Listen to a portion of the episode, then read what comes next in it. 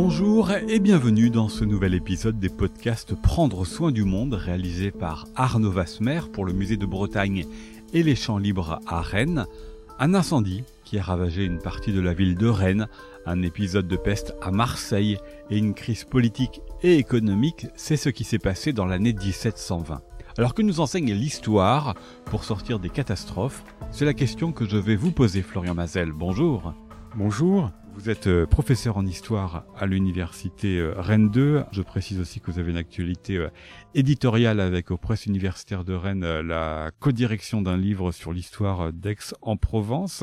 Je reviens sur ma question, qu'est-ce que l'histoire peut nous enseigner de la manière de sortir des catastrophes au regard de celles euh, que nous rencontrons euh, aujourd'hui Est-ce qu'on a des expériences comparables? Est-ce qu'on peut trouver dans l'histoire des moyens de sortir de la catastrophe actuelle? Alors, on n'a jamais de situation parfaitement comparable, mais surtout, ce qu'il faudrait en préalable, c'est un peu s'interroger sur ce que ça signifie sortir d'une catastrophe, parce qu'en fait, euh, l'expression ne va, ne va pas de soi. Concrètement, si on veut dire par là qu'on revient à la situation antérieure, hein, au statu quo ante, bah, le premier enseignement, je dirais, de l'histoire, là, pour le coup, c'est que cela ne se produit tout simplement jamais. Euh, si en revanche on veut dire, ce qui est sans doute le sens commun le plus, le plus spontané, euh, que l'on sort malgré tout de l'état un peu euh, d'exception, de l'exceptionnalité de l'événement et de la brutalité de l'événement provoqué par une catastrophe, à ce moment-là, on peut d'une certaine manière en sortir, mais alors de manière toujours complexe parce que ça va dépendre euh, déjà euh, des échelles. Euh, une société ne sort pas d'une catastrophe comme un, un, groupe social ou comme un individu. Et par conséquent, à ces échelles s'associent aussi des échelles de temps, des temporalités très différentes. les institutions peuvent se remettre d'une catastrophe. voilà, le World Trade Center à New York a été reconstruit et il fonctionne comme avant. Et en même temps, en revanche, les individus, les groupes sociaux, la société new-yorkaise par exemple, ne s'est toujours pas d'une certaine manière remise complètement de la catastrophe du 11 septembre 2001. Je reviens sur le mot d'exception que vous avez euh, cité, euh, Florian Mazel. C'est ça pour vous qui caractérise une catastrophe aujourd'hui et dans le passé? Parce que on a l'impression que l'on vit euh, à la fois dans une période où il y a peu de catastrophes par rapport au siècle précédent, mais dans les siècles précédents, le fait qu'il y ait eu souvent des famines, des épidémies, qu'il y ait eu des guerres, est-ce que l'exception n'était pas la règle?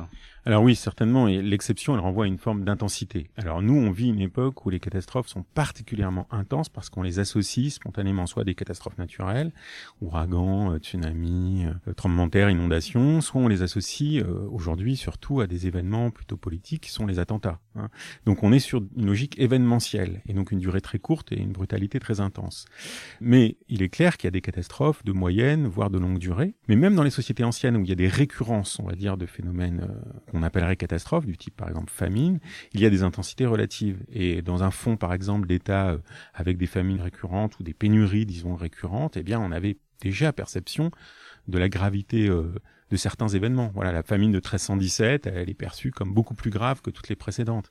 Les famines euh, du tout début du, du XVIIIe siècle, fin du règne de Louis XIV, même chose. Sur un fond, finalement, de, pénurie ou de disette récurrente, il y avait quand même perception une inflation. Et puis surtout, l'état d'exception, c'est aussi justement les mesures qui vont être prises. Hein. C'est-à-dire qu'il y a euh, régulièrement, même euh, avec des très grosses variations d'une société à l'autre, c'est aussi la prise de conscience, en particulier par les autorités, qu'il se passe quelque chose particulièrement grave, qui fait catastrophe, voilà, qui permet de parler d'état d'exception. État d'exception, il y a un autre mot qu'on pourrait euh, proposer, c'est le mot de crise pour évoquer la catastrophe. Et j'aimerais que là aussi, en tant qu'historien, vous nous expliquiez comment vous le concevez, parce que on va pas dévoiler nos âges, mais on fait partie de générations finalement qui n'avons connu que des périodes de crise, de crises successives, qu'elles soient économiques, qu'elles soient politiques, qu'elles soient culturelles, qu'elles soient migratoires, qu'elles soient environnementales, qu'elles soient liées aux attentats, ou aujourd'hui euh, liées à des épidémies. Finalement, on ne sort jamais de ce temps de catastrophe. Alors oui, alors je dirais que sur le plan en tout cas des usages, à la fois communs et peut-être historiens des deux termes, il y a euh, l'idée de nouveau que la catastrophe, elle s'inscrit euh, à un moment ou un autre, en tout cas dans l'événement, dans quelque chose qui est euh, ponctuel.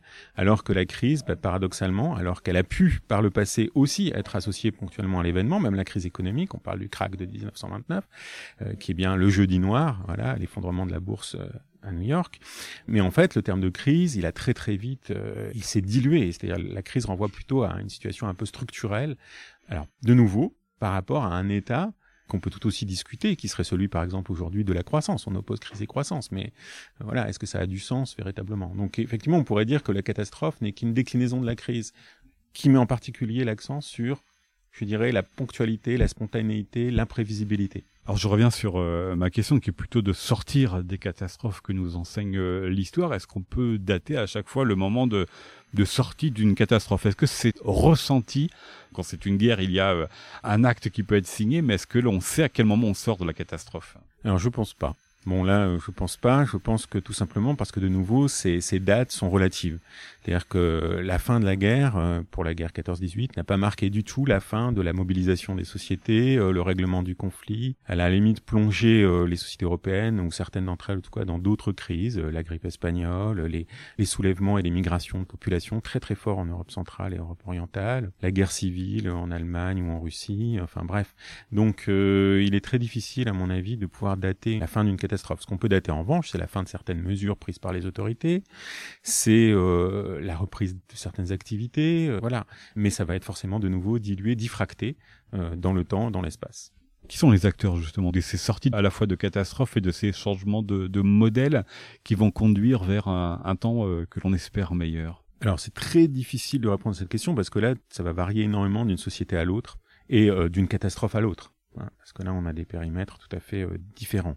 De manière très schématique, moi, en tant qu'historien, vous l'avez dit, mais surtout historien médiéviste, spécialiste de sociétés anciennes, où notamment les pouvoirs publics, les autorités, que ce soit les rois, les princes, les autorités municipales, avaient à la fois peu de prérogatives et peu de moyens, on peut dire que euh, les sorties, entre guillemets, de catastrophes, progressives, diluées, diffractées, comme on l'a dit, relèvent essentiellement finalement des sociétés. C'est les formes de résilience notamment des, des sociétés qui euh, petit à petit les conduisent à s'adapter euh, éventuellement à un nouveau contexte ou à euh, se transformer pour s'adapter. Hein, c'est particulièrement net par rapport par exemple aux épidémies hein, où on n'avait pas de toute façon de, de, politique sanitaire ni de connaissances suffisantes pour mettre en œuvre d'éventuelles politiques sanitaires de manière très efficace. Alors bien sûr, c'est au Moyen Âge qu'on commence à avoir les premiers exemples de confinement, les premiers exemples de couvre-feu qui sont des mesures qui sont prises à un certain moment et levé à d'autres par des autorités, notamment des autorités urbaines et municipales. Euh, donc ça existait. Mais euh, leur efficacité, en revanche, elle, reste quand même extrêmement relative. Et à ce titre-là, je pense qu'il faudrait le, le, mettre en chronologie de manière fine, mais il y a une vraie différence avec nos sociétés actuelles où les pouvoirs publics, les autorités ont tout de même plus de leviers et plus aussi de connaissances. Alors après, ça signifie pas que les rapports entre autorités et, on va dire, experts soient simples.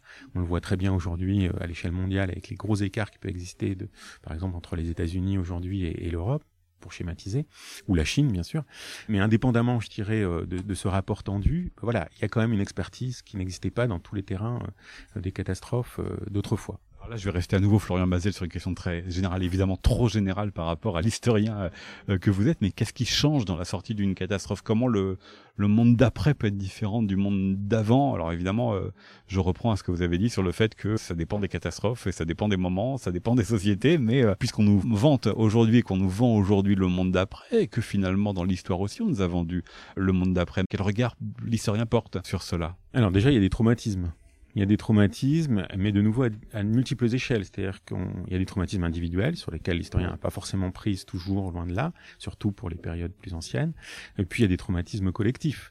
Euh, qui peuvent laisser des traces de manière euh, très très longue. Il y a des rémissions de, de, temps très longs, alors sur le plan démographique, mais aussi sur le plan des mentalités. Il est quand même clair, même si euh, cela peut faire débat par exemple, mais que euh, la mortalité absolument incroyable qu'a représenté la peste noire euh, en 1348 et, ensuite, hein, entre un tiers et la moitié de la population d'Europe. On est très loin du, du 1% de mortalité euh, de la Covid, a énormément pesé dans un certain nombre de, de représentations, euh, de, pratiques culturelles, de pratiques religieuses des sociétés entre le 14e et le 17e, début du 18e. La dernière peste en Europe, c'est 1720. Et par exemple, bon, une thématique bien connue, mais qui est une certaine sensibilité au macabre, un rapport à la fragilité de la vie aussi, tout simplement, qui a beaucoup changé. Donc il y a ces traumatismes collectifs qui laissent des traces et qui recomposent euh, beaucoup de traits culturels des sociétés. Et euh, je suis pratiquement sûr, par exemple, que ne serait-ce que les relations sociales vont être euh, affectées pendant un temps assez long par toutes les mesures qu'on est en train de, de vivre sur tout simplement les rapports, le toucher. Voilà, la place qu'occupe le toucher dans les sociétés. on voit très bien qu'elle va être recomposée, je pense, pour nous, à la lumière de ce qui s'est passé. Au-delà de plusieurs générations, génération, parce que comme vous parlez de la peste et de ce goût pour le macabre qui se voit aussi beaucoup dans les arts et dans le rapport que l'on entretient à la vie et à la mort, euh, c'est quelque chose qui n'a pas duré le temps d'une génération. Les catastrophes ont ça aussi de particulier pour certaines d'entre elles, c'est que finalement elles euh, infusent plusieurs générations. Alors, je pense que tout dépend de nouveau des catastrophes. La, la particularité de la peste, c'est qu'elle a été récurrente. Elle est revenue tous les 5 à 10 ans pendant trois siècles. Donc là, forcément, on peut plus parler euh, d'événements. Mais il y a eu un événement traumatique entre 148 et 49, mais ensuite, la récurrence fait que les sociétés se sont euh, forcément adaptées. Euh, les récurrences, on les trouve aussi parfois dans certaines catastrophes naturelles. Hein. Il est évident que, par exemple, la société japonaise a un rapport au raz-de-marée et au tremblement de terre qui n'est pas du tout le même que la société américaine de la Louisiane qui a été touchée une première fois, voilà, par Katrina. Donc là, il y a, y a, des effets aussi d'appropriation, on pourrait dire d'intégration par les sociétés qui va être très différente selon euh, voilà l'ampleur, la récurrence euh, de, des catastrophes.